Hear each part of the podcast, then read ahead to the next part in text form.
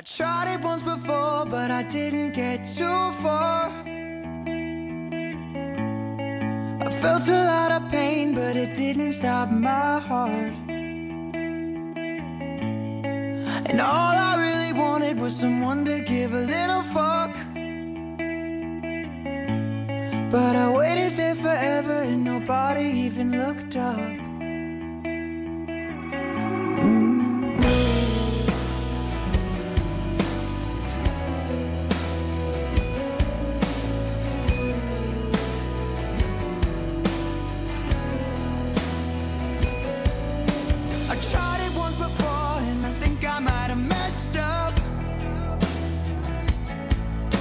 I struggled with the veins and I guess I didn't bleed enough. But maybe I'm alive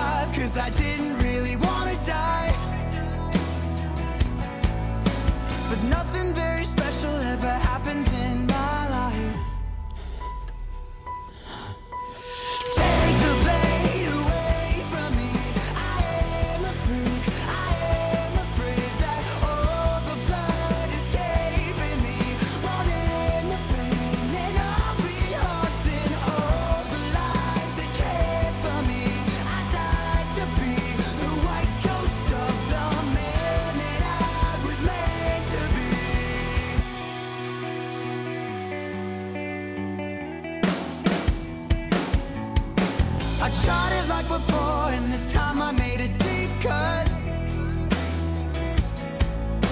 I thought about my friends and the way I didn't give enough.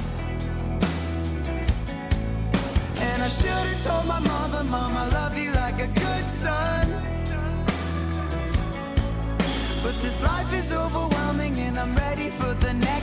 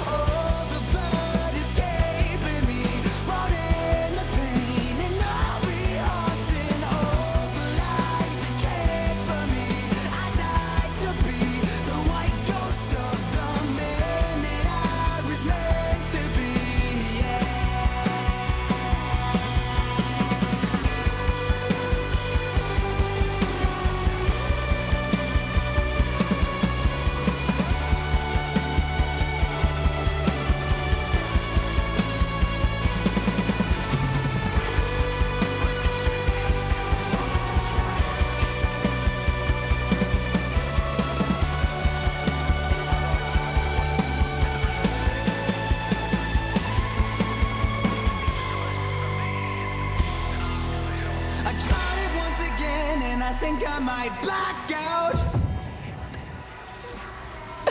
I should have left a letter, but I had nothing to write about. My blood is all around me, I get dizzy if I stand